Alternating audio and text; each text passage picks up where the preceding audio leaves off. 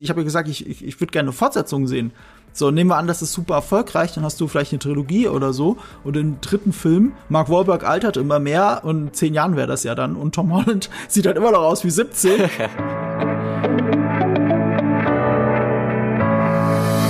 Hallo und herzlich willkommen zu Die Quadrataugen, unserem Podcast powered by Vodafone. Hier quatschen wir über alles, was im Kino und Stream gerade so läuft. Ich bin Tim Seifert, Film- und Serienredakteur bei Featured und heute die Vertretung für unseren Host Fabian, der heute leider nicht kann.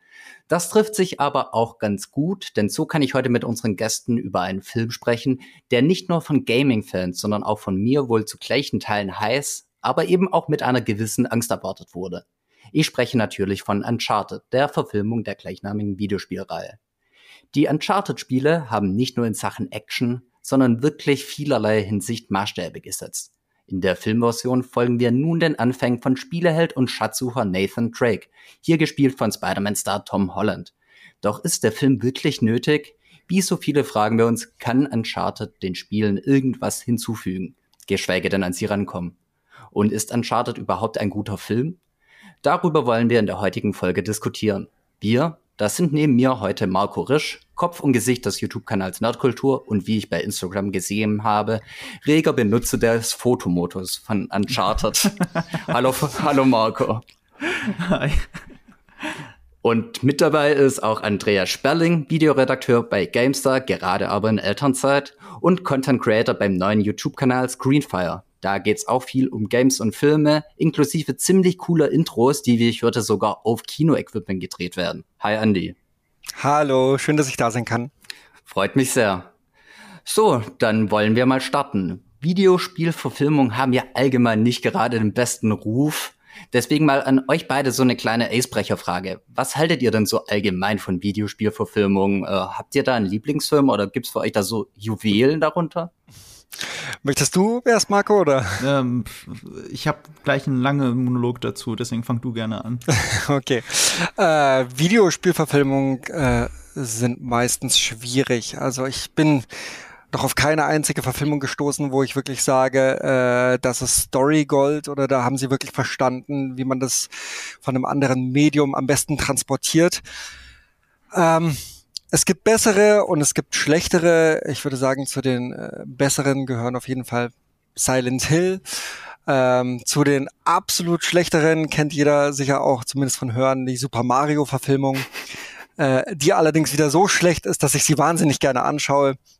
Und ja, es ist, ich habe das Gefühl, äh, es wird entweder etwas komplett Neues erzählt, was nicht in das Spieleuniversum reinpasst, oder ähm, sie nehmen eine, also die bereits existierende Story und versuchen zwar den ganzen treu zu bleiben, aber kriegen das trotzdem nicht ganz richtig hin, wie sie das beim Resident Evil Welcome to Raccoon City Film gemacht haben, der auch absolut grauenhaft war.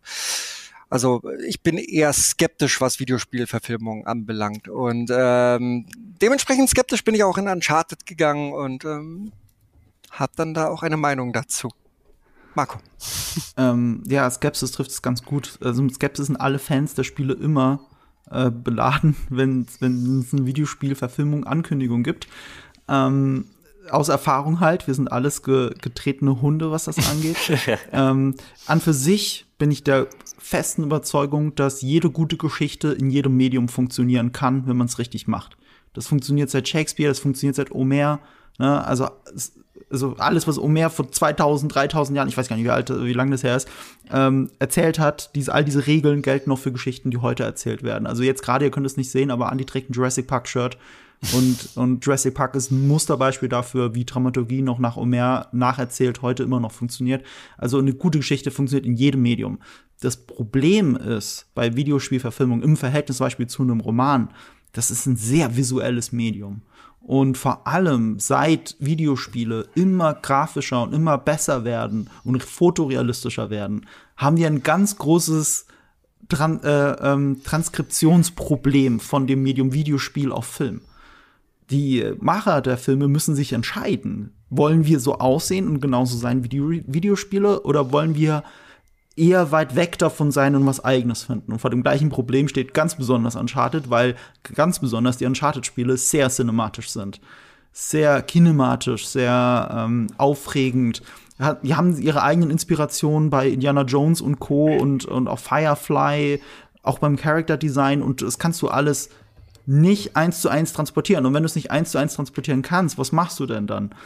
Und daran sind sehr viele gescheitert.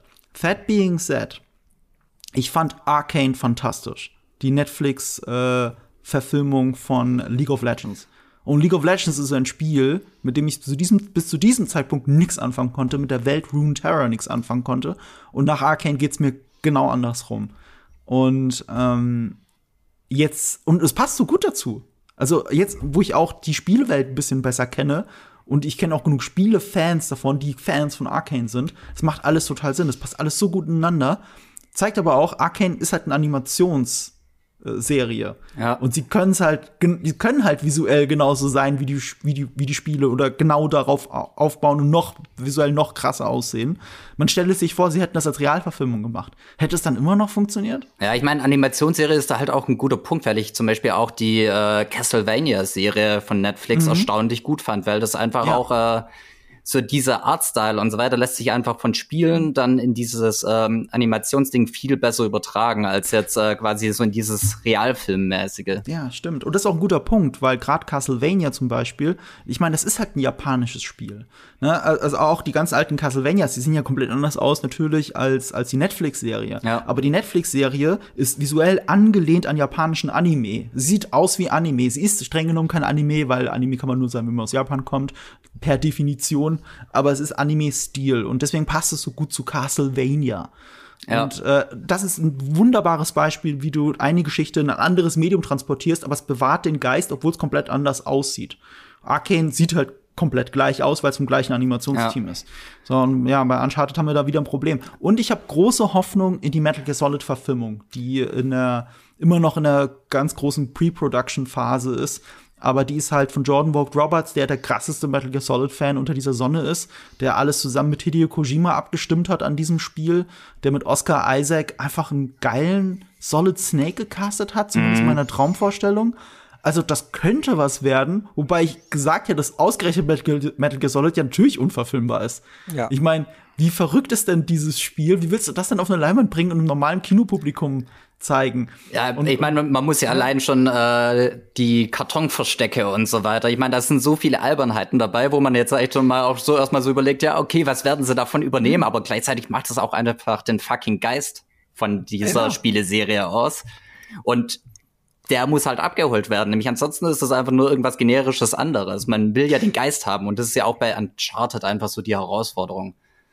Ja, aber bei Metal Gear Solid, ich kenne ja deine Argumente, Marco, äh, warum. Und ich bin auch, ich, ich hoffe, ne? Also ich, ich hätte wahnsinnig gerne eine gute Verfilmung. Allerdings, die ganze Metal Gear-Reihe äh, ist vom Storytelling her so komplex, so hm. vielschichtig, auf so vielen Ebenen. Ich weiß nicht, wie man hm. das in einen zweieinhalb Stunden Film unterbringen ich kann. Möchte also nur der erste Leitung zu unserem eigentlichen Thema nutzen, weil die Metal Gear Solid Verfilmung entsteht ja auch unter Sony Pictures mit Jordan Vogt Roberts. Und wenn man Jordan Vogt Roberts gut zuhört, merkt man, das ist ein ständiger Kampf mit Sony.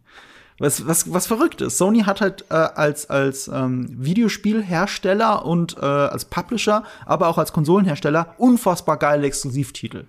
Ja, also so toll ich die Xbox finde mit ihrem Game Pass, das finde ich super, aber die Sony PlayStation hat die geilsten Exklusivtitel von allen Plattformen, Spieleplattformen da draußen.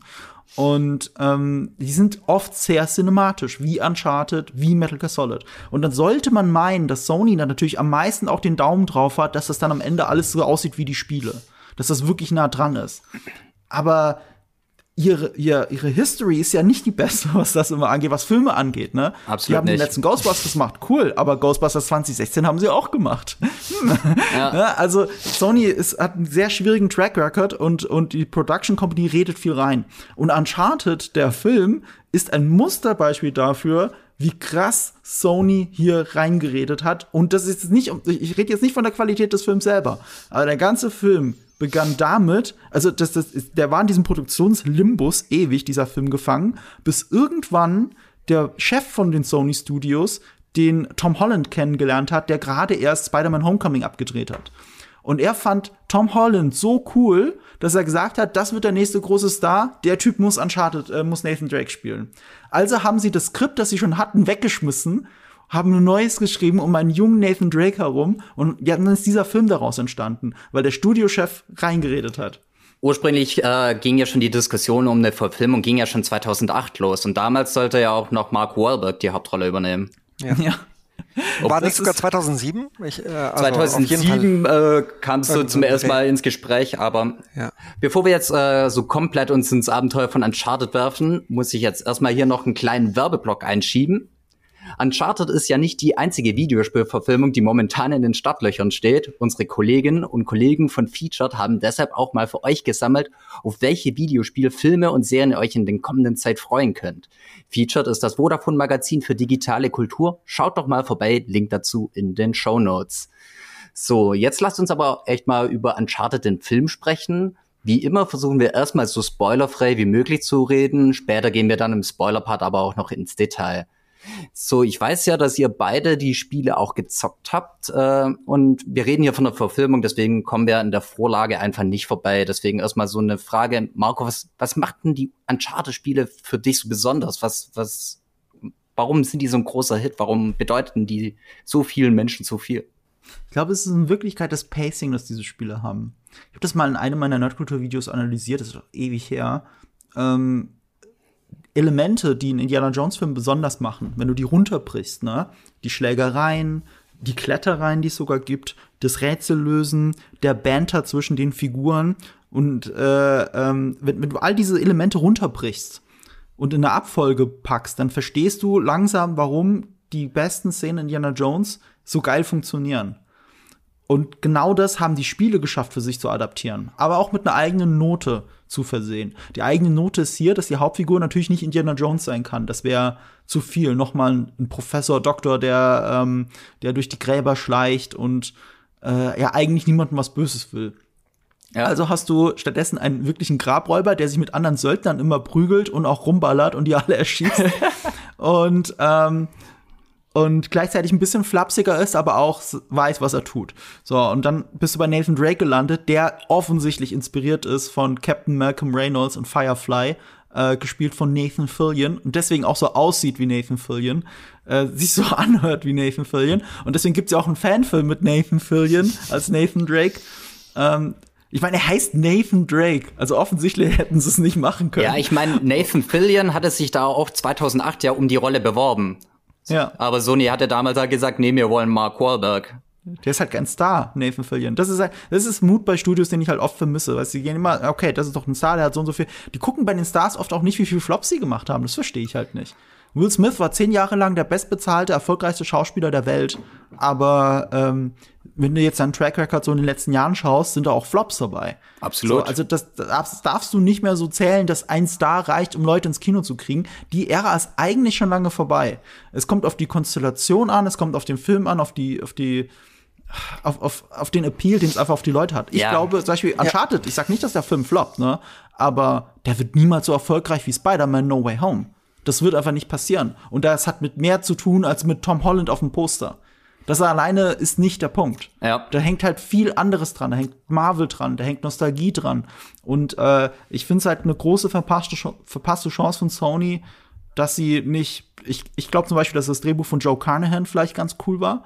Er behauptet, das hat halt keiner gelesen. Er behauptet, das war ähm, ähm, sehr voll mit Buddy-Movie, Action und, und, und auch Gore, also sehr, relativ brutal. Also so, dass es auch an Uncharted rankommt.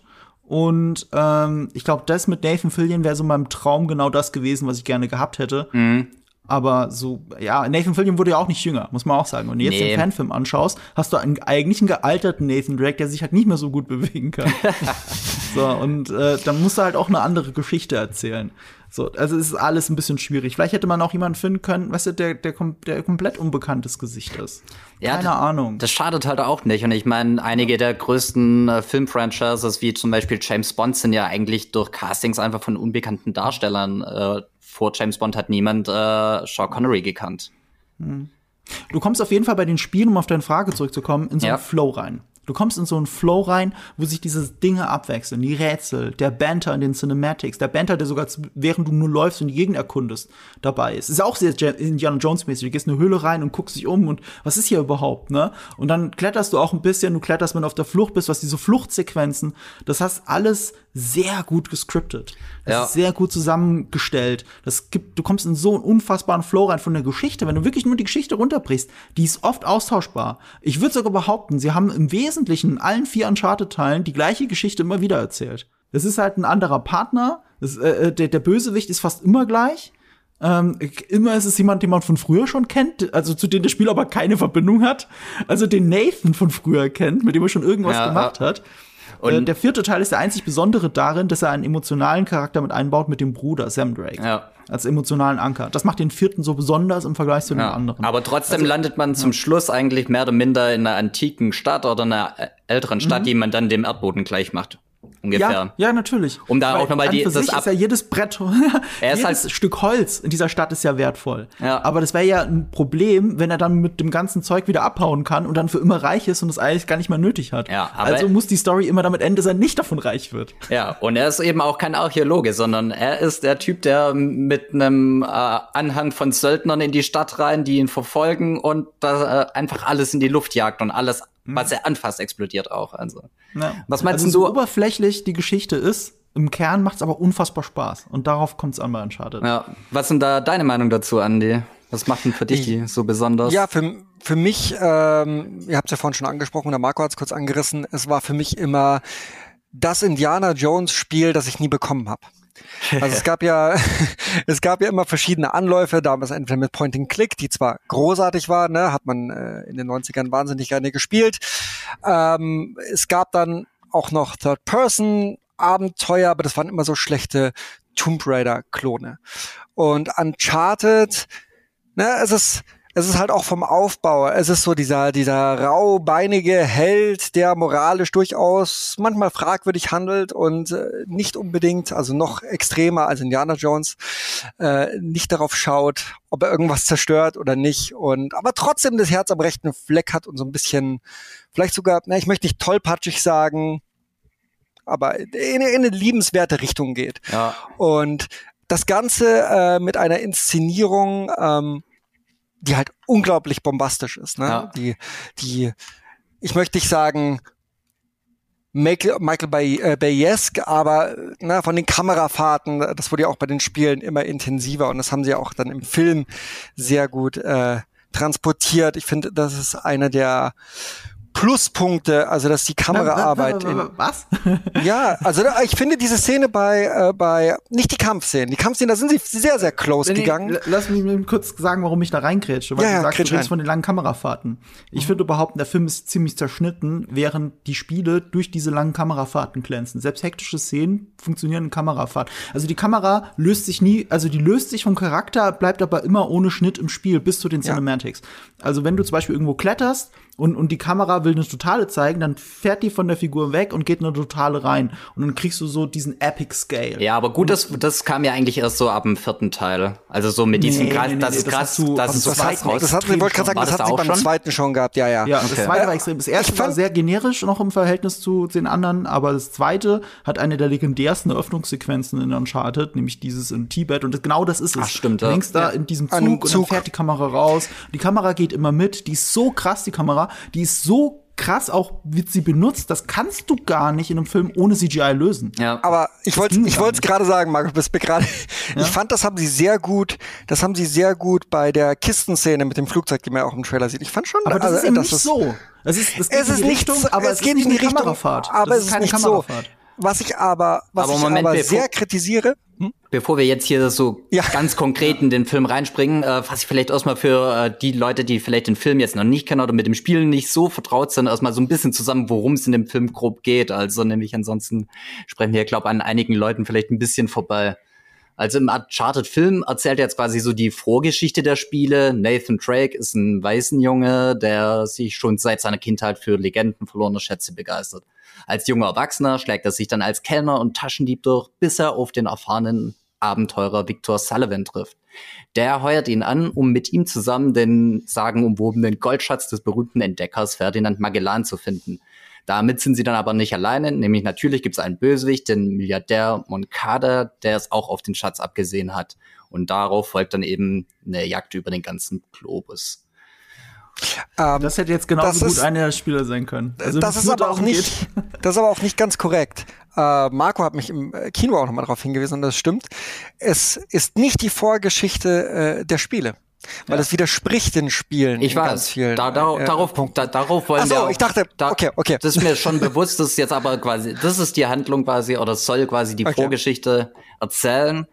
Äh, Drake, ja. Dass es da einige Änderungen gibt, da sprechen wir am besten später mal im Spoiler-Part drüber. Nämlich da, ich glaube, das kann man auch durchaus kritisch sehen. Also da das gibt's ist, ist aber, wir streiten uns hier über eine Begrifflichkeit, aber Vorgeschichte der Spiele würde ich tatsächlich nicht bezeichnen, mhm. weil in den Spielen wird die Vorgeschichte ja auch erzählt. Ja, gerade also in, als Parallelhandlung vor allem. Ja. Und ja. deswegen gibt's die Vorgeschichte in den Spielen schon. Also es ist keine Vorgeschichte zu den Spielen, es ist eine alternative Vorgeschichte, wenn überhaupt. Also alternatives Universum, ja. eigenständiges Ding, was fast eine verpasste äh, Chance ist, finde ich. Definitiv. Weil man hätte, man hätte, man hätte wirklich, aber ich weiß nicht, vielleicht ist es wirklich was für ein Spoiler-Part, wo man drauf, mhm. ich will da jetzt nicht zu weit ausholen. Ja, welche Erwartungen hattet ihr denn jetzt eigentlich so in den Uncharted-Film, als, als äh, die ganze Werbemaschinerie so losging und so weiter? Ich habe die komplett ignoriert, wenn ich ganz ehrlich bin, weil wenn ich sie mir angeschaut hätte, in dem Moment, wo man sich Trailer anschaut, ähm, hat man natürlich eine Erwartungshaltung, entweder ins Positive oder ins Negative. Und ich habe es mir einfach angeschaut und habe, ich bin sehr positiv gestimmt reingegangen. Ich wollte, dass das funktioniert und dachte mir, naja, vielleicht kriegen wir ja jetzt mal wieder eine richtig gute Videospielverfilmung, weil es gibt nicht so wirklich viele gute da draußen. Und dementsprechend war ich dann erstmal sehr positiv und ja, dann sind einige Dinge passiert, die das ein bisschen gedämpft haben, sag ich mal. Wie ist denn das bei dir, Marco? Ach, ich hatte so eine sehr ernüchterte Erwartungshaltung, aber große Hoffnung. Sagen wir es so. Ja. Ernüchtert deswegen wegen dem langen Prozess, den der Film hinter sich hat.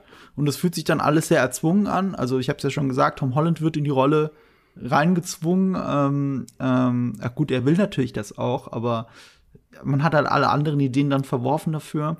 Äh, es gab sehr viele Regiewechsel im Hintergrund. Ich kann das schon gar nicht alles mitzählen. Wer waren dabei? Trachtenberg war, glaube ich, auch kurz dabei. Ja, ja. Der, den hatte ich große Hoffnung, weil das ein super Regisseur ist. Der hat auch äh, hier Cloverfield Lane gemacht, glaube ich. Ja. Und er hat mal ein Videospiel-Kurzfilm gemacht, wenn ich mich richtig erinnere, nämlich zu Portal. Und der war auch ganz gut. Also habe ich tatsächlich nicht gesehen. Der, der, ist halt ein Videospiel-Fan. Also der, der, hätte das vielleicht hingekriegt mit der nötigen äh, Liebe. Äh, dann war zwischenzeitlich Sean Levy dabei. Und da hatte ich dann gedacht, okay, jetzt schreibe ich das Projekt komplett ab, weil der Typ, äh, also der, ich finde ihn halt, für, ich halte ihn für völlig überbewertet. Der hat diese Nachts im Museum äh, Filme gemacht. Ähm, und was hat er als letztes gemacht? Ich fand den Film richtig scheiße. Ich hatte es auf Letterbox noch geschrieben, also meine Review bestand nur daraus. Ich bin so froh, dass er doch nicht den Uncharted-Film gemacht hat. Ähm, da müsste ich jetzt nachschauen, was der gemacht hat. Ähm, und am Ende war es Ruben Fleischer. Und Ruben Fleischer ist, wenn du nur seinen ersten Film nimmst, hier äh, Zombieland, äh, doch Zombieland, ähm, dann denkst du, okay, der, der, Typ ist ja super. Also Humor, ja. es ist eine große Stärke, auch das visuell rüberzubringen ist seine Stärke. Und alles, was er seitdem gemacht hat, fühlt sich halt an wie eine Auftragsarbeit, vor allem für Sony. Also Venom ja. hat er gemacht zum Beispiel. Ja, die ich ja echt ganz graus, grausig fand, also die, die Venom-Filme. Ja, und, und Ruben Fleischer hat halt keine, also was mir halt gerade bei Venom auch aufgefallen ist, keine gute Vision davon, wie ein Film aussehen muss, damit er sich wirklich wie ein Kinofilm anfühlt und nicht wie in, Blau, äh, in, in Fanfilm mit so viel Blaustich. ähm, er ist auch nicht so gut darin, aus den Schauspielern das Beste rauszuholen. Er hat halt sehr viel Glück mit Zombieland, mit einem sehr geilen Cast. Und äh, für mich halt sobald auch, der Cast nicht optimal ist, ist, sind seine Filme nicht mehr optimal. Ja, für mich halt auch keine glückliche Hand, quasi eine Vorlage ja. zu nehmen und sie umzusetzen. Und Ruben Fleischer ist schon als Notfalltyp reingekommen, also wirklich der Feuerwehrmann für Sony, weil er eben, ich glaube, das ist so, also das ist jetzt so eine Ferneinschätzung, ist ein bisschen unfair, aber ich glaube, er ist halt so eine Allzweckwaffe, die Sony jederzeit auspacken kann für einen Franchise-Film, äh, der das schon irgendwie solide über die Ziellinie fährt, ja. ohne Probleme und dabei nicht muckt und es gibt keine kreativen Differenzen und das ist halt Ruben Fleischer und in die Richtung geht dann natürlich auch also das habe ich erwartet, geht, geht der Uncharted-Film. Ja. Ich, ich sag mal so, um jetzt nicht so negativ zu klingen, ich war bei einer Sache sehr positiv überrascht. sehr positiv überrascht über den Film. Okay, dann, dann gehen wir doch einfach gleich mal jetzt hier konkret auf den Film. Jetzt erstmal ohne Spoiler. Wie fandet ihr den? Also, dann kannst du es jetzt auch gleich mal raushauen, was dich hier positiv überrascht hat. Was mich positiv überrascht hat, ist die Chemie zwischen äh, Tom Holland und Mark Wahlberg. Also vom Casting her eigentlich eine saudumme Entscheidung. Also zu guter Ikonografie bei Figuren gehört, dass sie sich auch sehr unterscheiden. Dass du sie nur von der Silhouette her erkennen würdest, zum Beispiel. Mhm. Und den aufgepumpten, mittlerweile aufgepumpten Tom Holland in diesem Film neben Mark Wahlberg zu stellen, die sehen fast gleich aus. Das also stimmt. natürlich sehen sie nicht wirklich gleich aus, sie könnten miteinander verwandt sein. Nee, aber ähnlicher Typ. Die, ja, guck dir die, die, die Uncharted-Spiele an. Da, da hast du halt den gealterten Sully mit seinem Schnurrbart, der offensichtlich der Mentor und beste Freund von Nathan ist. Und Nathan sieht halt komplett anders aus und ist halt äh, ein Malcolm Reynolds-Typ. Und hier hast du jetzt äh, den Nathan Drake, der hier Nathan Drake sein soll, und ein Nathan Drake, der ursprünglich mal Nathan Drake sein soll und jetzt jemand anderes ist. Und runtergebrochen ist es auch ehrlich gesagt so, dass Mark Wahlberg mehr Nathan Drake ist als äh, Tom Holland in diesem Film. Also von dem ganzen Habitus her auch. Ähm, Tom Holland, ich habe mitgezählt, bringt in dem ganzen Film, ist das ein Spoiler? Nee, warte, das ist. Das, das glaube ich. Also, das ist kein nee. Story Spoiler. Also das ist kein Story Spoiler. Nein. Tom Holland bringt eine Person um in diesem Spiel, äh, in diesem Film.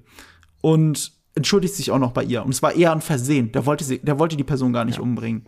Jetzt denk mal kurz an die Spiele. Ich weiß, das ist der größte Kritikpunkt, den, Uncharted, den die Uncharted-Spiele überhaupt haben. Diese sogenannte, ähm, wie heißt das nochmal? Dissos, äh, dissoziative, ich komme gar nicht mehr drauf. Wie heißt denn das nochmal? Weißt du, Andi?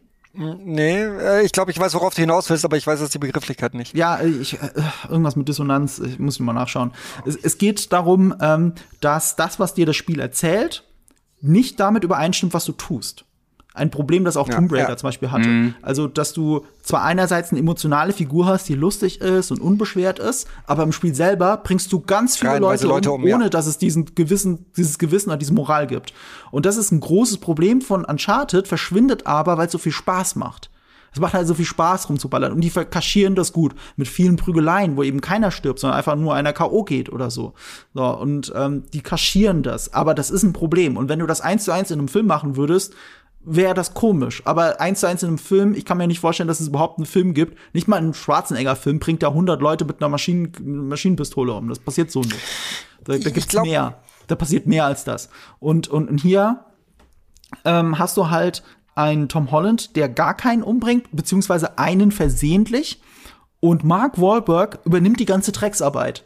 Also gerade Richtung Finale bringt er halt rechts und links lauter Leute um. Aber auch so einem PG-13, also noch weniger als PG-13 gewandt. Du siehst nicht wirklich, wie Leute sterben. Du siehst, dass, dass was auf sie drauf fällt vielleicht. Oder dass sie von, von oben irgendwo runterfallen oder so. Es wird angedeutet, dass sie sterben. Ja. Sie könnten aber auch ins Wasser fallen und überleben. Ja, so. das ist aber auch dieses ganze PG-13 Sony äh, Venom-Ding auch. Ja, aber, aber, aber denkt immer dran, weißt du, The Dark Knight war auch PG-13. Und, Indiana Jones. Ja anders in Erinnerung. Der, hier Indiana Jones, der ähm, Temple of Doom. Denk mal daran, der war, wegen dem wurde PG-13 ja überhaupt erst erfunden in, de, in dem Sinne oder reingebracht. Äh, ja? Also mit PG-13 kannst du noch ganz andere Sachen machen und das ist auch, also ich bin, nur um es mal kurz einzuwerfen, voll bei Marco. Ich finde die Chemie, das ist der positivste Aspekt von einem Film aber die fehlende Gewalt, und ich bin jetzt auch niemand, der sagt, es muss in jedem Film Gewalt sein, aber auch für die Charaktere und wie ich die Charaktere sehe, das hat mich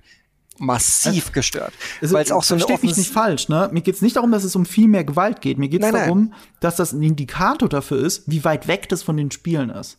Und aber da nee, nee, und nicht nur nicht nur das, wenn ich ganz kurz reinwerfen darf. Also ich finde, dass äh, dass Tom Holland oder dass äh, Nathan Drake auch viel spannender und interessanter wäre, weil am Anfang sieht man nämlich, dass er moralisch doch sehr flexibel ist, ne, weil er da, äh, also er hat kein Problem damit, einfach auch Sachen zu klauen.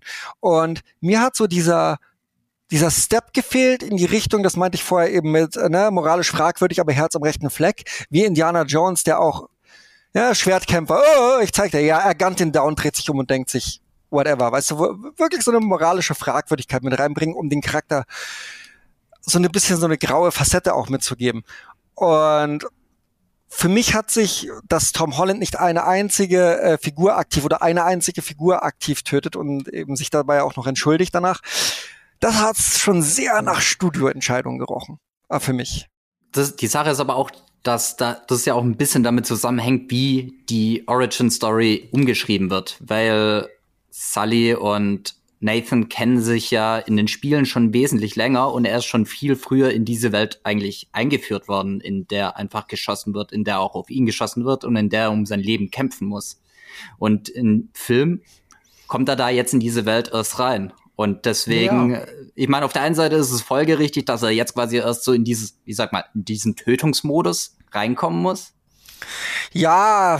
Also guck mal, guck mal, guck mal, du hast, du sagst es schon richtig. Ihr geht jetzt erst in diese Welt über, aber der Film erzählt uns das ja. Aber er zeigt es uns nicht.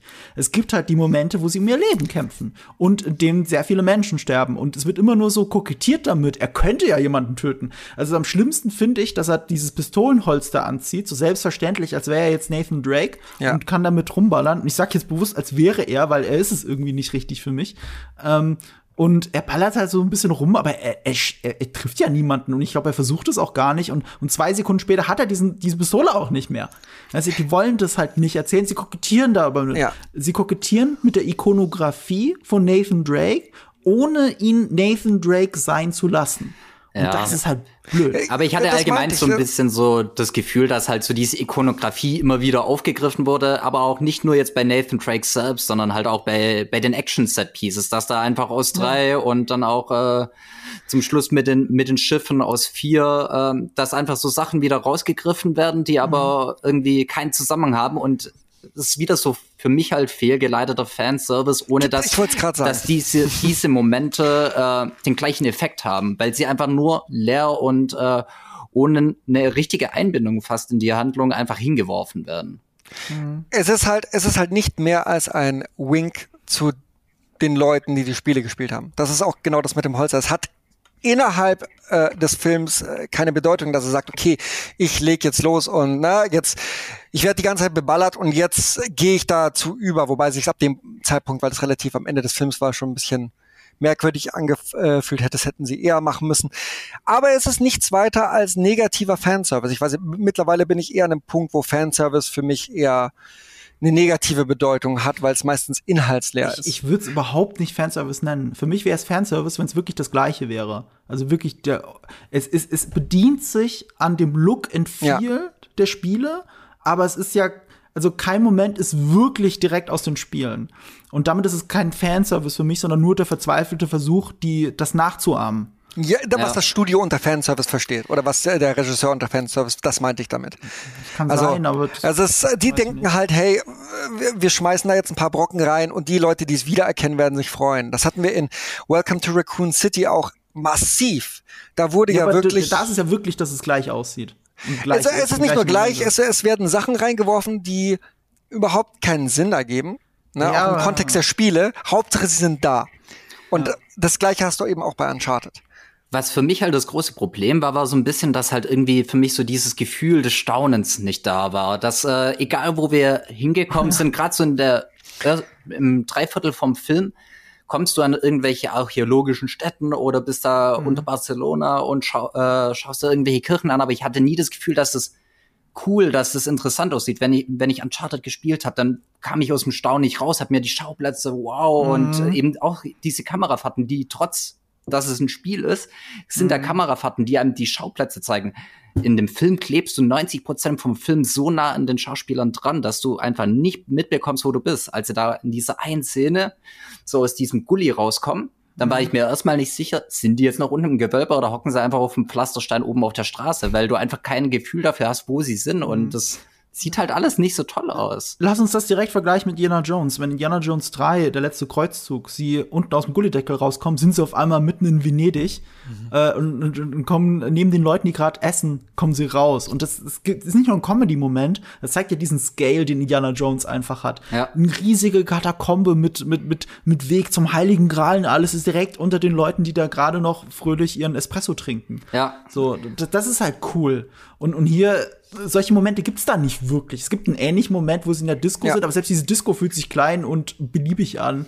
Und, und ist auch schon alles sehr konstruiert, äh, was verziert wurde und was nicht und wie schnell sie immer alles entdecken. Äh, die Rätsel fühlen sich auch nicht cool an. Also nee. kommen sehr schnell auf die Lösungen ja. auch, ja. Sehr schnell auf die Lösung und irgendwie wirken auch die Lösungen eher so ein bisschen an den Haaren herbeigezogen. Also sie lassen es nicht mitfiebern. Ich würde es eher so rum sagen. Es gibt ein Extrembeispiel, die letzte Tomb Raider Verfilmung. Da gibt's ein Rätsel, das ist so blöd. Die, die erklären das Rätsel nicht mal. Die machen einfach eine Montage. Lara Croft steht davor, drückt irgendwas und dann kommen sie rein. So, also es, es war ihnen selber klar, wie blöd das alles ist. Und hier ist es so, sie lassen sich schon ein bisschen mehr Zeit, aber es ist teilweise auch eine Montage. Also zum Beispiel, als Nathan Drake irgendwas auf einer Karte entdeckt. Ähm, du rätselst ja selber nie mit. Wenn du das wieder mit Indiana Jones vergleichst, gerade wieder der letzte Kreuzzug mit diesen drei Prüfungen, die drei große Rätsel darstellen, ja. du fieberst die ganze Zeit mit wegen der Lösung. Und selbst wenn du die beim hundertsten Mal gucken die Lösung ja schon kennst, fieberst du immer noch mit, weil das so inszeniert ist zum Mitfiebern. Und hier ist kein einziges Rätsel zum Mitfiebern inszeniert. Absolut nicht. Ich meine, es gibt, es gibt diesen Moment, äh, wo sie Zeitdruck haben. Wenn ihr wisst, was ich meine, ich, wir sind ja noch nicht im Spoiler-Part, gell? Äh, nee, ist, noch äh, nicht. Aber ich meine, ich weiß, was du meinst. Ja. Äh, aber es ist, aber dieser Moment ist auch. Ich finde, ich finde die, es ist schwierig jetzt darüber zu reden ohne Spoiler. Vielleicht schiebt das nochmal zurück. Ich möchte darauf ja. auf jeden Fall nochmal zu sprechen kommen, weil da sehe ich auch ein ganz großes strukturelles Problem. Ähm, aber ja, kommen wir da, kommen wir da nochmal beim Spoiler-Part. Genau. Ja, lass uns hier mehr bei der Meinung bleiben. Also, ähm, wir klangen jetzt alle super negativ, aber das, ja. das ist ja das Verblüffende an dem Film. Ich kann mit einer sehr ernüchternden Erwartungshaltung rein. Wurde vieles leider sehr bestätigt, aber gleichzeitig fühlte ich mich von Tom Holland und Mark Wahlberg als Tom Holland und Mark Wahlberg, und ich sehe da jetzt gar nicht Nathan Drake und Sully drin, als wirklich unterhaltsam. Also ja. Mark Wahlberg kann sehr gut Buddy-Movies. Das, das, wird, das unterschätzt man sehr oft. Ich, ich liebe äh, äh, Two Guns mit Mark Wahlberg und mhm. Denzel Washington. Die zwei super zusammen. Und äh, hier, äh, wie, im, im Deutschen heißt er die anderen Cops. Und in Englisch heißt er, glaube ich, die Other Guys. Die etwas anderen Cops. Und Mark Wahlberg. Ja. Ja, den hat Andi, glaube ich, nicht gesehen. Den muss er aber unbedingt gucken. Ey, Hast du mir schon mein, ist fantastisch. Der ist sau witzig. Und, ja. und Mark Wahlberg ist da so gut drin. Und er und Tom Holland haben halt so eine Chemie. Und das Verrückte an diesem Film ist, ich fand, er war nicht gut. Ich fand, er litt unter einer schlechten Regie, unter einem super generischen Drehbuch und viel zu viel Studiogehabe. Aber die zwei haben so eine schöne Chemie miteinander. Mit dem richtigen Regisseur und dem richtigen Drehbuch könnte ein geiler Film bei rauskommen als Fortsetzung. Boah, ja, wir, wir klangen jetzt super negativ die ganze Zeit. Also ich muss auch sagen, es ist, naja, es gibt echt viele Sachen, die ich daran kritisieren kann, aber einmal, wenn ich es als Videospielverfilmung sehe, es gibt viel, viel schlechtere. Er ist zumindest noch unterhaltsam, auch wenn es nur an Tom Holland und Mark Wahlberg äh, liegt. Äh, so, es ist halt das Problem, die Konkurrenz ist halt auch sehr lau, was Videospielverfilmung ange anbelangt. Naja, also, also da muss ich jetzt aber auch mal einwerfen. Ich bin da nämlich schon ein bisschen anderer Meinung, dass ich jetzt, also ich finde Tom Holland funktioniert als, ich sag mal, ein Nathan. Ich finde, für mich ist er nicht ein Nathan, aber das haben wir auch schon so ein bisschen geredet, was da so die mhm. Gründe dafür sind. Aber er ist zumindest ein guter Nathan. Also ich finde, er funktioniert so als die Art von Action erhält ganz gut. Mark Wahlberg, muss ich sagen, der ist mir in dem Film einfach nur scheiße auf den Sack gegangen, weil er mhm. einfach seinen üblichen Ich bin ein Arschloch-Riemen runterspielt. Und ich habe das Gefühl, ich habe ihn genau in dieser Rolle eben in all diesen Filmen, die du genannt ja. hast, genauso schon gesehen. Oder ja. auch Spencer Confidential, der spielt seit ja. Jahren genau diesen Riemen runter. Du. Und das Aber das hat, hat auch Tom Holland. Tom Holland hat einen anderen Peter Parker gespielt. Also es war jetzt nicht für mich großartig anders äh, angelegt. Also da, da kann man kritisieren, aber es hat mich in dem Fall nicht gestört. Die, die Chemie zwischen den beiden hat wirklich für mich ausgereicht, um mich, also nicht den Film, ja doch den Film zu tragen, um mich so lange zu unterhalten. Und dass ich über manche Sachen hinwegsehen konnte. Ja, also, Wenn also, das nicht wir gewesen sind uns einig, Tom Holland spielt Tom Holland und Mark Wahlberg spielt Mark Wahlberg. Ja. ja. Oder? Ja. Also das kann man ja sagen. Und die Frage ist halt, wie gut kannst du dann damit leben? Was, was mich halt davon überzeugt, dass der nächste Teil vielleicht, also wenn da noch ein Teil kommt, äh, was daran gut sein könnte, ist die letzte halbe Stunde von dem Film, weil da hatte ich dann trotzdem das Gefühl, auch wenn es noch immer nicht wirklich äh, über dieses PG-13 rauswächst, aber dafür war für mich so dieses Staunen, da waren für mich diese Action-Set-Pieces mit den Schiffen, da, da war das irgendwie da, dass Dinge passiert sind, wo ich einfach so gedacht habe, what the fuck, okay, das ist abgefahren. Und da kann ich mir vorstellen, wenn ich das spielen würde, und ich würde einfach so denken, oh shit, okay, was passiert jetzt? Oh shit, okay, alles bricht zusammen. Das hat, da habe ich gedacht, da trifft's irgendwie schon mehr den Geist vom Film einfach, äh, von den Spielen. Hm. Und da war einfach so diese, diese, dieses Gefühl von der Skala, wie abgefahren das ist, was da passiert, war zum ersten Mal in dem Film da. Das war tatsächlich der Punkt, wo ich geistig, also wenn wir es, ich denke, wir meinen das gleiche, wo ich sehr ausgestiegen bin, weil ich so drüber fand. Ähm, aber Uncharted Ende, ist so drüber. Ja, ja, aber dann ist es vielleicht ein Moment, der sich schwer äh, vom Medium her transportieren lässt, weil vielleicht hätte ich das in einem Spiel noch eher abgekauft. Mhm. Da, das mag sein, aber als Film gesehen, äh, wir sind danach so weit gegangen sogar, dass wir, dass wir die technischen Gegebenheiten äh, der Situation ergoogelt haben und geschaut haben, ob es möglich wäre und wie es möglich wäre vom Gewicht und so. Ich will jetzt nicht zu sehr in Details mhm. gehen. Aber das war in dem Moment für mich ich war einfach raus. Es war, es war so weit drüber für mich, auch wenn es in den Spielen vielleicht anders ausgesehen hätte, dass, dass mich das weniger gestört hat. Aber als Film gesehen dachte ich mir die ganze Zeit, ach come on, das ist mit, da, da, das war mir zu drüber. Ich fand mhm. einfach die Inszenierung nicht gut genug dafür. Es gibt, also ich ja. muss mich korrigieren, es gab einen One-Shot, der hätte so ein bisschen aus den Spielen sein können.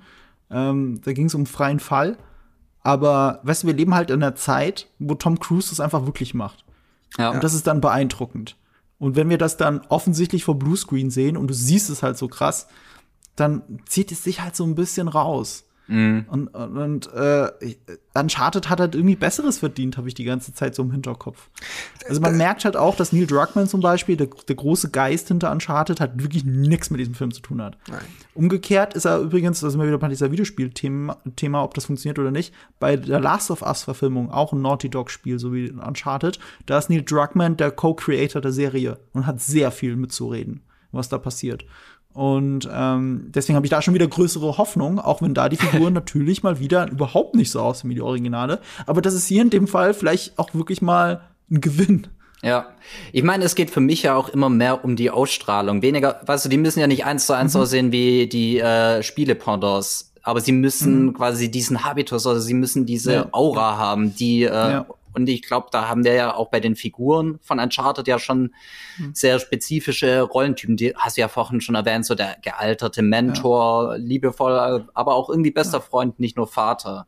Und dann eben Nathan Drake, der so ein bisschen Hitzkopf, aber irgendwie halt ein liebenswerter Kerl, der aber auch irgendwie hunderte von Leute über, über den Haufen legen. Äh, du, Du sagst es gerade sehr gut mit dem Habitus, weil ich muss gerade um Witcher denken. Ich weiß, Witcher, die Serie ist eigentlich eine Romanverfilmung, also sie hat nichts mit den Spielen zu tun, offiziell, aber in Wirklichkeit gibt's dieses, diese Serie nur, weil die Spiele so erfolgreich sind. Machen wir uns nichts vor. Absolut. Und, und Henry Cavill spielt das, weil er so ein großer Fan der Spiele war und deswegen erst die Romane gelesen hat und deswegen unbedingt auch die Serie spielen, eine Serie Gerald spielen wollte.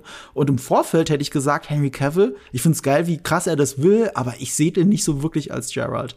Auch, auch gerade, weil er eher aussieht wie ein Wrestler mittlerweile. so muskelgepackt, äh, bepackt, wie er ist. Und ich muss aber sagen, er hat mich voll überzeugt mit seiner Darstellung des Gerard ja. in, in, den, in den beiden Staffeln. Und äh, wenn ich wenn ich jetzt die Augen zumache und an Gerald aus Rivia denke, dann denke ich zuerst an, an Gerald und nicht mehr an das Spiel. Und das ist halt krass. Mhm. Also es geht, wenn du auch komplett anders aussiehst, wenn du denn den Habitus, wie du gesagt hast, wirklich in dir hast, diese Ausstrahlung, dann kannst du auch komplett anders aussehen, dann ist das wurscht. Absolut. Und Tom Holland sieht ja sogar so aus wie der junge Nathan Drake in Uncharted 3. Da spielst du auch mal Nathan Drake, der ist 17, 16, vielleicht ein bisschen jünger sogar. Und der sieht aus wie Tom Holland. Und das ist halt krass. Ja. Das könnte ja funktionieren. Aber dieser Nathan Drake hier, dieser Tom Holland, soll ja eben nicht 17 sein. Ne, der kriegt das nie so ganz raus. Äh, es ist halt so, Tom Holland ist gefangen im Körper eines 17-Jährigen seit acht Jahren. Ähm, ich weiß nicht, wo das dann hinlaufen soll. Weißt du, ich habe ja gesagt, ich, ich, ich würde gerne eine Fortsetzung sehen. So, nehmen wir an, das ist super erfolgreich, dann hast du vielleicht eine Trilogie oder so. Und im dritten Film, Mark Wahlberg altert immer mehr und in zehn Jahren wäre das ja dann. Und Tom Holland sieht halt immer noch aus wie 17. Also er ist offensichtlich dann kein junger Nathan Drake, sondern Tom Holland. Ja, da wird so. halt, da wird halt auch nie ein Bart, Bartschatten da sein. Das ist einfach so. Aber ich, wie, wie, alt, wie, alt ist, wie alt ist denn Tom Holland ja. aktuell? Aber ich glaube 25. Ich habe wirklich 25. acht Jahre gemeint. Also 17 spielt er ja oft. Also äh, Spider-Man ist ja dauernd 17, glaube ich. Ich weiß nicht, wie alt er jetzt sein soll, aber ich glaube, am Anfang von Homecoming war er 17. Mhm. Und er sieht halt immer noch so aus. Also damit ist er seit acht Jahren im Körper eines 17-Jährigen gefangen. Aber ich glaube, das ist jetzt auch ein ganz guter Punkt, um vielleicht mal zum Spoiler-Part überzugehen mhm. und mal ein bisschen mehr im Detail über den Film zu reden. Äh, an euch Zuschauer, äh, Zuhörer, wenn ihr den noch nicht gesehen habt und euch nicht spoilern wollt, dann skippt äh, vor bis zum nächsten Kapitel, spult manuell vor, Timecode ist in der Folgenbeschreibung. Ich möchte aber dazu noch sagen, so viel gibt's da nicht zu spoilern. Also wirklich nicht. Ja. Also ihr könnt es auch hören, ehrlich gesagt. Wenn, wenn ihr ein bisschen resistent seid, dann hört das ruhig. Es geht auch dann, äh, kommt auch drauf an, ob ihr einfach mal auch die Spiele vielleicht unvorbelastet noch spielen wollt. Äh, aber ja, grundsätzlich gibt's wirklich nicht so viel zu spoilern, eben weil es ja sich auch von äh, die Handlung von den Spielen weggeht und da äh, einiges abändert. Aber da würde ich eigentlich auch gern als erstes mal noch drüber reden, dass eben diese Origin Story abgeändert wird. Und das wurde, finde ich, in den Spielen damals verdammt cool erzählt und das hat mich auch wirklich abgeholt. Aber da lernen sich ja äh, Nathan und Sully schon viele Jahre früher, ich glaube, es war in Havanna, kennen. Und äh, Victor rettet ihm das Leben und er wird dann mehr oder minder eben zum Mentor von, von Nathan. Jetzt hier ist es ja, finde ich, mehr oder minder so eine generische Heist-Story einfach. Also Victor spricht äh, spricht Nathan in einer Bar an und sagt, yo, ich will einen Heist durchziehen, äh, komm mal mit. was, also, was haltet ihr davon? Funktioniert das? Also, theoretisch könnte es funktionieren. Ich, ich wollte auch sagen, also, das hat mich jetzt, ich, mu ich muss so lachen, weil, weil, weil, weil es so simpel runtergebrochen sich, na, es, ist, es klingt halt gut, aber es ist, es war was, was mich tatsächlich, wenn ich es losgelöst von den Spielen sehe, auch wenn es nicht besonders clever ist, ne, und auch sehr platt ist, aber das hat mich noch am wenigsten gestört, dass sie das gemacht haben. Weiß ich, wie es dir ging, Marco. Das ist nicht das Problem. Also man, man kann das auch machen, die müssen halt auch viel schneller zu Potte kommen, das ist auch klar. Ähm, man kann es schon machen. Es muss, es wäre halt ein bisschen cooler. Es, es, wird ja, es wird ja erklärt mit, mit Sam Drake und da macht es vielleicht ein bisschen Sinn. Darfst auch nicht so lange drüber nachdenken, weil er wollte ihn ja nur rekrutieren, damit er jemanden hat, der für ihn den Strom ausschaltet bei dieser Auktion. Und ähm, das kann, das muss ja niemand sein, der sich mit äh, Archäologie auskennt. Aber er hat ihn nicht. In dem Moment, wo er so jemanden dazu holt, hat er wieder jemanden, der auch das Kreuz will. Und das will er ja nicht. Er will ja gar niemanden, der ihm den Schatz streitig macht. Nee, aber, aber das stimmt ja jetzt auch nicht ganz so. Er will ihn ja nicht, damit er jemand hat, um den Strom auszuschalten. Da könnte er ja sonst wen holen. Er will ihn, weil er vermutet, dass sein Bruder Sam ihm äh, Nachrichten zukommen lassen Echt? hat. Ja, ja. Das, wo hat er das vermutet? Hat er das gesagt oder das was? Hat, das wird ja, sogar das wurde mathematisiert. Ja. Das wird sogar eins zu eins ausgesprochen, dass er, Ach so, das, dass er gehofft hatte, dass ihm Sam irgendwie, dass er mit Sam in Kontakt steht und dass er durch Sam äh, mehr über die Location quasi. Darum weiß, ja, das mit den Karten, dass sie das dann aufgegriffen haben. Also das war ja hm. war ja genau das, also dass er, er, das gehofft hatte, dass er irgendwelche ja. äh, Form von Hinweisen hatte. Ja, es gab, es gibt mehrere generische äh, 0815 Dialoge, wo ich geistig komplett abgeschaltet habe. und äh, nur noch so auf Kamera und sowas geguckt habe, weil es mir wirklich zu blöd war. äh, ich bin kein großer Fan von Exposition Dumping und solche Dialoge werden eben für genauso solches Ex Exposition Dumping hergenommen und äh, das kann sehr gut sein, dass ich das überhört habe oder wieder vergessen habe. Macht er ist ja jetzt schon wieder ein bisschen her, wo wir es gesehen haben. Ähm Genau, äh, ich wollte mal zu sprechen darauf kommen, weil ich es vorher angeschnitten hatte, äh, wo ich meine Probleme hatte und das war einmal mit Chloe. Äh, ich fand Chloe total überflüssig. Äh, Im Gegenteil, sie hat sogar gestört, weil na, was für mich, wie gesagt, den Film getragen hat, war eben äh, diese Chemie zwischen äh, Mark Wahlberg und Tom Holland. Und der Moment, den sie hätten nutzen können, äh, dass sie noch mehr auf Leben und Tod in einer ausweglosen Situation zusammenarbeiten, hätte eben ne, in den in den äh, Katakomben unten sein können in Barcelona. Barcelona war es gleich, oder? Ja. Ja, genau. Ähm, und dann haben sie ihm halt Chloe, sie hätten das Ganze halt meiner Meinung nach ganz anders schreiben äh, müssen. Ähm, am Ende hat nämlich Chloe für die gesamte Story keinerlei Bedeutung. Ich meine, also es ist ja dann sogar so, dass sie sagen, ja, jetzt holen wir den richtigen Schatz, fahr du mal in die, also sagen sie nicht, aber darauf läuft es dann hinaus, dass sie in eine komplett andere Richtung fährt und sie über sie drüber fliegen und sagen, da, da fährt sie. Ja, ich glaube, sie hat keine Bedeutung für den Plot. Ich glaube, das sagt halt, das ist. wie, wie du schon meinst, das sagt unfassbar viel darüber aus, welche Bedeutung sie in dem Film hat, dass sie für den großen Showdown einfach offscreen geschickt wird. Ja. Und einfach ja. nur zum Schluss wieder unten mit ihrem Boot vorbeifährt, während sie halt so zuwinkt. Das, das ist mhm. komplett absurd eigentlich, das dass so, so eine von den Figuren, die so den gesamten Film über so schon so, ja, sie hat Bedeutung, aber sie hat nicht genügend Bedeutung, um für die große Auflösung da zu sein. Das hätte man, ent, also man hätte es entweder lösen können, dass man ihr mehr Bedeutung zuschreibt, äh, einfach, dass man sie besser schreibt und äh, wie sie mit allem zusammenhängt, oder dass man sie komplett rausstreicht. Weil wenn man sie gestrichen hätte, wäre das es wäre kaum aufgefallen. Sie ist ja auch die Andeutung von der Love Interest, die ja gar nicht da ist, was ich schon was wieder erfrischend finde, weil ich hatte das ja. Gefühl so, oh nein, soll das jetzt wieder so 115, auch ein bisschen zu sehr von Indiana Jones abgeguckt Geschichte ja. sein. Aber ihr habt recht, das ist halt so eine Staffelstabübergabe, was den Buddy-Movie-Konstellation angeht. Also die Figuren funktionieren immer nur in einer Zweierkonstellation also erst äh, Nathan Drake und Sully und dann wird Sully abgelöst durch Chloe und dann wird Chloe wieder abgelöst durch Sully. Und dann kommen wir erst da an, wo der Film auch wirklich irgendwie Spaß macht. Ja. Weil die zwei halt zusammen funktionieren. Und das ist halt ein bisschen tragisch, weil ähm, entweder hätte man, also entweder ist Chloe die ganze Zeit wirklich ein Bestandteil auch fürs Finale und auch besser geschrieben, oder du führst sie halt in einem anderen Film ein. Und so fühlt es sich ein bisschen so an. Ich weiß nicht, ob das die Beabsicht war, aber es fühlt sich ein bisschen so an, als hätten sie sich irgendwann gedacht im Drehbuch, hm, wir haben jetzt ganze Zeit nur zwei straight, straighte weiße Dudes, die auch noch gleich aussehen. Wir brauchen, wir brauchen eine Frau, die ein bisschen Exotik mit reinbringt. Wie wär's, wenn wir jetzt einfach Chloe aus den Spielen auch noch mit reinschreiben? So, so fühlt es sich an. Es fühlt sich so erzwungen an. Dabei ist Chloe in den Spielen eine fantastische Figur. Ja. Von der ich gerne besser geschrieben mehr gesehen hätte. Ja. Sie hat sogar eine ganz gute Chemie, finde ich, mit Tom Holland. Aber sie ist halt nicht bedeutsam für die Geschichte. Das größte Problem ist, Gleich dass sie halt einfach zu, zu einer Stichwortgeberin halt degradiert wird. Auch vor allem dann mhm. im Zusammenhang mit Sully, wo sie dann immer nur sagen darf, äh, ja, übrigens, was war denn mit Sam? Übrigens, was war denn mit Sam? Und hey, hast du das schon Nathan gesagt mit Sam? Und im, im, Prinzip hatte ich das Gefühl, dass sie eigentlich nur im Drehbuch letztendlich dafür da war, um quasi noch eine Person zu haben, die quasi diese Ebene mit reinbringen kann und äh, so. Obwohl man nicht, man hätte keine extra Person gebraucht, um zu sagen, dass man Sully nicht vertrauen kann. Nämlich, das hat man ja, irgendwie die ganze Zeit gemacht. Das, das hätte man auch genau, ich wollte gerade sagen, können. Show, don't tell. Das ist halt äh, genau das Problem. Also das, halt, das hätte man auch so zeigen und man sieht ja auch, dass man, dass man ihm nicht vertrauen kann. Dafür braucht es keine Person. Und ein ähnliches Problem, was ich mit Chloe hatte, hatte ich auch mit der Handlangerin.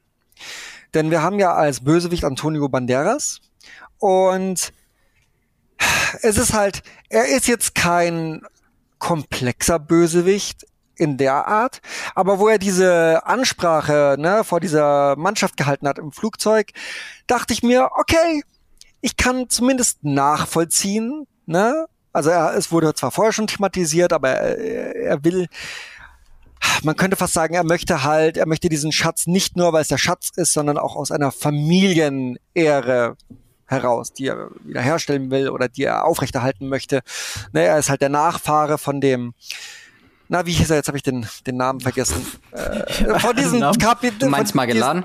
Genau, Magellan, Aber genau. Ist ist nee, nee, ist nee, von wem, von irgendwem war der der Nachfahre. Geldgebern genau. Magellan. Die, die ah, okay. Investoren in, in die Expedition. Genau, und er sieht, er sieht sich da halt als äh, in der Pflicht für seine Familie da halt irgendwie die Ehre wiederherzustellen. Es war sehr schwammig und es war flach, aber es war wenigstens was anderes, außer ich will nur das Gold, weil ich will das Gold. Und dann hält er da diese, diese Rede im Flugzeug und bekommt kurz vor Showdown äh, die Kehle durchgeschnitten von seiner Handlangerin, die nur das Gold will. Und es ist so, ja, es, es, war, es, war, es war genauso bedeutungslos. Man hätte das auch lassen können und dann hätte man wenigstens jemanden gehabt, der auch ein persönliches Motiv gehabt hat, äh, den Schatz zu finden und nicht nur Gold, weil des Goldwillens. Ich fand, ich fand das nicht nachvollziehbar, warum man das so schreibt. Ja, dieser Twist hat mich offen gesagt auch äh, sehr kalt gelassen. Also, aber es liegt auch daran, dass mm, äh, dieser Bösewicht selber, Antonia Banderas als Bösewicht einfach sehr blass war und sehr, er sehr, war blass, ja, ja. Sehr, sehr vom Reißbrett einfach. Da war jetzt auch nichts, was ich so gesagt habe, wow, okay, ähm, aber man hätte einen von beiden sich sparen können. Ne? Super generisch, ja. aber man hätte sich einen von beiden sparen können. Weißt du, ich verstehe nicht, warum man so kurz vor Showdown dann den Bösewicht. Also es war halt, das er hat halt böse gespielt, aber er hatte wenigstens das äh, Motiv noch mit seiner, mit seiner Familie, wogegen die andere nur das Motiv hatte Gold. Und das ist halt noch langweiliger als irgendein persönliches Ding zu haben. Ich meine, zur Verteidigung, ne, also ich finde die Bösewichte in den Uncharted-Spielen auch super generisch, aber sie schaffen es halt, die immer besonders fies darzustellen. Die sind halt fies, die tun weh. Ähm, und Antonio Banderas, irgendwo soll der fies sein. Deswegen auch die Geschichte mit dem Vater, dieser Subplot, mhm. der so offensichtlich ist, wie der ausgeht. Ja. Ähm, aber es juckt einen ja nicht wirklich. Und wenn dann das mit Antonio Banderas passiert, juckt es halt einen auch nicht so wirklich. Ja, die ja, aber da die sind wir wieder beim, ja, sorry. da sind wir wieder beim Punkt mit der, mit der, mit der Gewalt. Ich glaube, wenn du, ne, wenn du zeigst, oder wenn, wenn du andeutest, äh, wie, wie er seinen Vater tötet, zeig es. Lass das doch nicht offscreen geschehen. Das ist sowas, oder lass es ihn auch selber machen, was noch viel, viel äh, äh mehr Tragweite hätte, als wenn er es einfach machen lässt. Es ist aber sie, sie scheuen solche Augenblicke wie der Teufel das Weihwasser, sei es jetzt, dass äh, äh, Nathan Drake selber Gewalt ausübt, dass der Bösewicht richtig äh, ne, wehtut, wie du es gerade gesagt hast, Marco. Ich weiß nicht, ob man es zeigen muss. In Dark Knight hätten sie es auch nicht gezeigt. Sie haben es cleverer gemacht. Ich glaube, es ist tatsächlich eher so die Sache, dass äh, anders als in den Spielen, du hast es ja vorhin auch schon erwähnt, diese Bösewichte haben in Uncharted immer eine Historie. Sei das jetzt was Großes oder was Kleines mhm. oder wenn das erst am Anfang vom Spiel kurz eingeführt wird. Aber sie haben immer eine Verbindung entweder zu Nathan oder mhm. zu Sully und es ist immer eine Historie da. Es ist immer, dass es ja. auch was Persönliches ist. Es geht hier nicht nur ums Geld, es geht nicht nur um den mhm. Schatz, sondern es geht um ja. was ganz Persönliches. Es ist ein Kampf zwischen zwei Menschen, die sich lange kennen, die schon öfters aneinander gestoßen sind und mhm. jetzt äh, auf zum finalen Showdown. Ja. Ja, das ist auch wieder so ein Indiana Jones-Element. Wenn du an Raiders of the Lost Ark denkst, dann, äh, wenn er Belloc begegnet, dann kennen die sich ja schon. Ja. So, und, und Belloc ist ja, Belloc ist ja auch genau das eigentlich, was ein Uncharted-Bösewicht ausmacht. Immer so eine Art Mastermind, aber der hat auch noch ein paar Spießgesellen, die die Drecksarbeit für ihn machen. Und, und genauso ist es ja auch in äh, Indiana Jones und äh, so ist es auch hier. In der Theorie. Der Spießgeselle übernimmt ja dann sehr schnell und übernimmt das Finale damit und ja. alles, alles, alles hat so wenig Bedeutung dann. Es ist wirklich ja. egal. Es ist halt gefühlt sehr low stakes, weil es geht nur um Geld. Es geht um nichts, ja. es geht um nichts anderes. Genau. Und äh, eigentlich ist ja gerade so dieses Geld, klar ist das so die Ursprungsmotivation immer von, von Nathan. Aber letztendlich geht es trotzdem um mehr. Er will jemand davon abhalten, etwas zu tun, was schlecht ist für Nö, ich glaube, das ist nie ein Grund, dass es schlecht ist, sondern äh, ähm, es geht darum, derjenige zu sein, der das findet. Auch oft. Der Erste so, zu sein. Ruhm, der irgendwie dranhängt, obwohl es ja kein echter Ruhm dran ist, weil damit geht er ja nicht in die Zeitung oder so. Und äh, immer so diese Legacy, dieses, das versteckt sich halt in seinem Namen, dieses Drake. Die Behauptung, dass er ein Nachfahre von äh, Sir Francis Drake ist. Mhm. Und sich damit auch so berufen fühlt. Er fühlt immer diesen Ruf. Und das ist das Schöne bei diesen Uncharted-Spielen, die, die haben immer diese Ausstrahlung. Du hast es ja auch schon gesagt, diese Momente, wenn du, wenn du dann so eine antike Stadt betrittst, dass du so dem Ruf äh, dieses, äh, dieses Fortune, wie sie es immer wieder nennen in ja. englischen Spielen, äh, dass du dem folgst. Und ähm, und dieses Versprechen wird dann auch noch getragen durch diese Bilder und die Melodie halt, die im Hintergrund läuft. Diese, diese, diese unfassbar tolle äh, Grundmelodie, die die Spiele haben, ne? die wirklich an Indiana Jones rankommt, ohne dass es so pompös sein soll, wie das, was John Williams gemacht hat. Und das ist so ikonisch für Uncharted und es ist so bezeichnend für den Film, dass die Melodie im Film selbst niemals abgespielt wird, obwohl Sony ja streng genommen die Rechte dran haben müsste. Und haben sie ja auch, weil in den Credits nach der Post-Credit-Scene mhm. oder Mid-Credit-Scene wird dann die Melodie endlich abgespielt. Ja aber dann ist es auch schon vorbei. Das fühlt es sich längst nicht an wie Uncharted. Also wie, also wie verblendet kann man denn sein, wenn man einen Uncharted-Film macht und nimmt nicht die Melodie, die man offensichtlich zur Verfügung hat? Ich glaube, deswegen muss es eine bewusste Entscheidung gewesen sein, dass sie gesagt haben, ja, wir auf der einen Seite wollen wir zwar die Leute von den Spielen natürlich mit reinholen, mhm. aber wir wollen auch klar machen, dass wir vom Universum, ne, oder dass wir dass Spiel und Film ja. trotzdem zwei verschiedene Dinge sind. Weil warum sollten sie es sonst nicht nutzen? Ich, ja, ich verstehe es nämlich auch nicht. Sind, ganz ehrlich, ja. weil James Bond kann das ja auch machen. Du kannst James Bond immer wieder ersetzen. In jeder Generation fühlt es sich anders an und trotzdem hast du immer die gleiche Grundmelodie, ja. auch wenn du sie anders interpretierst. Aber du hast die Grundmelodie. Weißt du, es ist so wie bei dem Ghost in the Shell Film. Äh, das ist ja auch eine Anime-Verfilmung. Und du hast schon diesen grandiosen Anime, aber die diese Grundmelodie, äh, dieses Hauptthema aus dem Anime, das verwendest du halt erst in, in den Credits. Wenn du auch jedem in die Augen reibst, einerseits willst du nicht das Gleiche sein, andererseits kokettierst du damit. und, äh, und verwendest halt nicht das, was du hast, um dann wenigstens doch ranzukommen, obwohl es offensichtlich genauso aussehen soll. Ja, das Absurde ist ja, dass sie dann gefühlt ja sagen, der Pistolenholster von, äh, von Nathan ist wichtiger als die Melodie. Dass das mehr über die Reihe aussagt und dass die Leute, oh, aber Nathan hat nicht seinen charakteristischen Pistolenholster. Mhm. Ich glaube, dass die Leute genau diese Melodie, die einen zu tief reinzieht, die ja auch wirklich auch selbst wenn du die Spiele nicht gespielt hast, die, das ruft ja nicht umsonst solche Emotionen hervor. Das ist einfach ja. ein fantastischer Soundtrack. Äh, dass sie das einfach nicht benutzen, das ist schon äh, sehr, sehr äh, obskure Entscheidung. Merkwürdig, ja. unfassbar generischen Soundtrack ersetzen. Ja. Also ich kann mich an nichts erinnern, was da drin abgespielt wurde. Und dann auch die Entscheidung, diesen Pop-Song am Ende. Das ist, also ja, ein Pop-Song ich verstehe es nicht. Oh, ich, so ich verstehe, also wirklich, es ist, äh, man muss ja da aktiv da sitzen und sagen, hey, das ist eine gute Idee, was passt dazu? Mhm. Ja, lass einen Pop. Es ist, darum meinte ich vorher, oder ich, vielleicht habe ich nur gedacht, ich weiß nicht, ob ich es ausgesprochen hatte, äh, es ist so, es fühlt sich so unglaublich nach Studioentscheidungen an alles. Also es ist ja. wie bei Venom. Also es, ich rieche das Studio durch den Film. Das, was wirklich schade ist und ich es nicht verstehe. Und darum, du hast vorhin äh, äh, angesprochen wegen dem Regisseur, äh, Marco. Ich glaube, dass sie sich bewusst einen Regisseur geholt haben, der da sehr biegsam ja, das habe ich ja gesagt. Biegsam, hattest du gesagt? Ach so, okay, ja. Und halt auch kein Problem okay. damit hat, weiterzumachen. Und das, ja, ja. das ist vielleicht jetzt auch noch so ein letzter Punkt, den wir vielleicht noch äh, kurz drüber sprechen können. Wie geht's weiter jetzt? Also ich meine, der Schluss deutet es ja schon so ein bisschen an, aber Findet ihr, es sollte überhaupt jetzt noch weitergehen oder hat es euch jetzt erstmal so an technisch gereicht? Äh, ich habe ja gesagt, ich würde gerne, dass es weitergeht, ja. aber besser. Und äh, ich finde, die Tatsache, dass Ruben Fleischer diesen Start gemacht hat, heißt ja nicht, dass er weitermacht, weil er ist ja nur die, die, die, die äh, Feuerwehr, die das brennende Schiff irgendwie retten soll. Ähm, das haben wir ja bei Venom ja auch gesehen. Ein Film, der super erfolgreich war, aber in der Kritik zu Recht komplett durchgefallen ist. Aber seine Fans hatte, weil Tom Hardy hat halt dem Ganzen so einen eigenen Charme gegeben. Mhm. Hat es auch irgendwas mit Venom zu tun? Nö. Also was haben sie gemacht? Sie haben äh, Andy Serkis als Regisseur eingesetzt für die Fortsetzung. Und ich persönlich finde die Fortsetzung total unterhaltsam. Ich hasse den ersten Venom, ich kann nichts mit dem anfangen, aber den zweiten Venom, da hatte ich echt Spaß damit. Der war halt dumm, aber der wusste, dass er dumm ist. Und der erste war dumm, aber hat so getan, als wäre er nicht dumm. Und, und das, das sind zwei verschiedene Filme, wo es dann, weißt du, sie haben gesehen, was im ersten funktioniert, sie haben gesehen, was nicht funktioniert. Und das, was funktioniert hat, da haben sie einen Double Down drauf gemacht, auf Kosten von allem anderen. Aber dann hast du wenigstens einen Film mit einer, mit einer Ausrichtung. Und das würde ich mir für Uncharted wünschen. Uncharted 2 sollte ja dann kommen und die tun zumindest alles dafür im Film selber, dass es eine Fortsetzung braucht. Ähm, ich meine, wann gibt's schon mal eine Mid-Credit-Szene mit, einer, mit einem Cliffhanger? Also mit so, also es ist, es ist dreister als alles, was Marvel macht, was die da gemacht haben. ähm, also ich meine, klar gibt's Mid-Credit-Szenen mit Cliffhangern, aber diese Mid-Credit-Szenen sind in der Regel anderes Team, anderer Held oder was auch immer. Mhm. Nee, das hier ist wirklich wie ein Ausschnitt aus einem zweiten Teil. Das ist schon eine fucking dreiste Mid-Credit-Szene, um, um einem Ansatz irgendwie an Marvel rankommen zu wollen.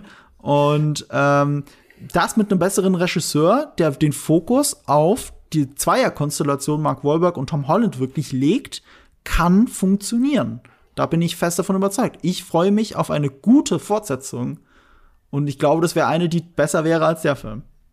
Ja, da kann ich mich nur anschließen. Also es, wir haben jetzt sehr, sehr viel äh, kritisiert und auch zu Recht aber ich war wenigstens so gut unterhalten und sehe das Potenzial, ne, weiterzumachen und daran an, die, an den Stärken anzuknüpfen. Das heißt mhm. ja nicht, mhm. dass eine Fortsetzung die Schwächen automatisch mit aufnimmt. Kann sein, aber selbst ich sage, es ist, es war genug Positives da, als dass man es versuchen könnte und dass man was Besseres am Ende bei rumkriegt. Ja, ähm, es war jetzt kein Totalausfall, auch wenn er viel Probleme hatte. Er hat wenigstens ganz. Ich hasse ja das Wort Popcorn-Kino. Ich mag das normal gar nicht, weil das ist für mich einfach nur eine Ausrede zu sagen, ein, ein Film ist eigentlich scheiße, aber er hat so viel stumpfsinnige Explosionen, äh, dass man darüber hinwegsehen kann.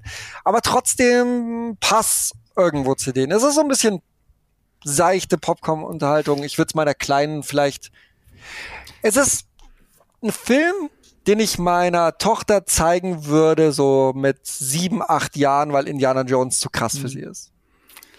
Ja, aber es ist eigentlich auch witzig, wenn ich euch jetzt so anhöre, dass im Prinzip das, was wir am Anfang so geredet haben, nämlich dass es halt so komplette Studioentscheidungen waren, Tom Holland jetzt in die Rolle reinzuholen und Mark Wahlberg jetzt so in dem, was er jetzt macht und so weiter, dass das aber genau die Punkte sind, die euch jetzt eigentlich mehr so für die Fortsetzung, also das da das Studiokalkül. Nee, nur die Konstellation. Ja, aber das nix. im Prinzip ist die äh, äh, das Studiokalkül trotzdem gewissem Maße aufgegangen, weil ihr nicht über den Film an sich sprecht oder dass der Film an sich äh, irgendwie spannend mhm. ist für eine Fortsetzung, sondern es ist die Konstellation aus diesen beiden Schauspielern, die Chemie, die sie miteinander haben. Ja, aber die Studioentscheidung war ja nicht, Mark Wahlberg und Tom Holland zu engagieren, weil sie eine so gute Chemie hatten. Das war das Glück, was daraus entstanden ist. Das war ja viel kalkulierter. Die haben die halt geholt, weil Tom Holland verkauft sich halt gut und Mark Wahlberg war ja mal im Gespräch und dann werden sie sich wahrscheinlich gedacht haben, ja okay, das könnte vielleicht funktionieren, aber ich glaube nicht, dass sie die beide reingehauen haben, weil sie dachten, die Chemie geht so gut. Das ist halt eher nur das Glück, was daraus stand. Ja, aber im Ergebnis hast du natürlich recht, Tim, ne? Weil wenn wir jetzt hier sitzen und sagen, ja, für eine zweite, für eine Fortsetzung würden wir ein Kinoticket lösen, dann geht das Kalkül auf jeden Fall auf. Ich behaupte zwar auch, auch ein Studio will am Ende einen geilen Film haben, aber äh, das Kalkül war wichtiger als äh, als, als einen geilen Film zu haben, ja. Einen geilen Film zu haben oder halt äh, wirklich die, die Videospiele quasi so zu verfilmen, würde ich fast sagen. Ja. Das war halt nicht ja. das Kalkül, sondern es war halt wirklich so, hm. ja, fast schon altmodisch 90er Jahre, wir hauen zwei Stars da rein und es wird schon passen. Ja. Aber eine Sache hat Sony damit hingekriegt, ne? Ich bin aus dem Film raus und das erste, was ich getwittert habe, ich spiele jetzt heute Abend Uncharted. Ja, das ist wirklich so. Ich hatte danach einfach nur Bock, wieder Uncharted 4 weiter. Also ich, ich spiele es auch gerade, die Legacy of Thieves Collection, die ist jetzt neu für PS5 rausgekommen. Mhm. Und äh, ich habe so viel Freude gerade noch mal am vierten Teil Uncharted.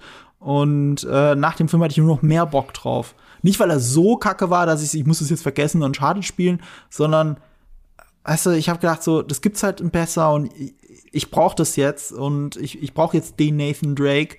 Und ähm, es hat mir gleichzeitig die Spiele nicht, also es hat mir die Spiele nicht kaputt gemacht oder so. Hat er dir und das ist doch auch eine wichtige Sache. Ja, hat er eher so ein bisschen dann quasi verdeutlicht, was du an den Spielen halt so magst. Ja, wie toll die sind, Mann, wie toll. Uncharted ja. 4 ist so super. Also ja, und ich hänge da sogar im Fotomodus rum, macht schon hübsche Bilder. Absolut verständlich. Sieht besser aus als der scheiß Film. Also so scheiße ist er nicht, aber sorry, das sieht besser aus als im Film. Ist einfach so, ja. Ja. Okay, so, das war's dann auch für diese Folge. Wenn es euch gefallen hat, lasst uns gerne einen Kommentar da. Schreibt uns eine Rezension bei Apple Podcast und folgt uns bei Spotify. Damit würdet ihr uns sehr helfen. Wenn ihr Lob, Fragen oder Kritik habt, schreibt uns doch eine Mail an sprichmitunz at jellyfish.com. Vielen Dank fürs Zuhören und auch vielen Dank an euch, Marco und Andreas. Hat richtig Spaß gemacht. Danke an unser Team im Hintergrund und natürlich auch an Vodafone. Tschüss, bis zum nächsten Mal, dann wieder mit Fabian. Und falls ihr auf eine antike Stadt stoßt, macht's nicht wie Nathan und lasst sie bitte stehen. Okay, tschüss. Ciao, ciao.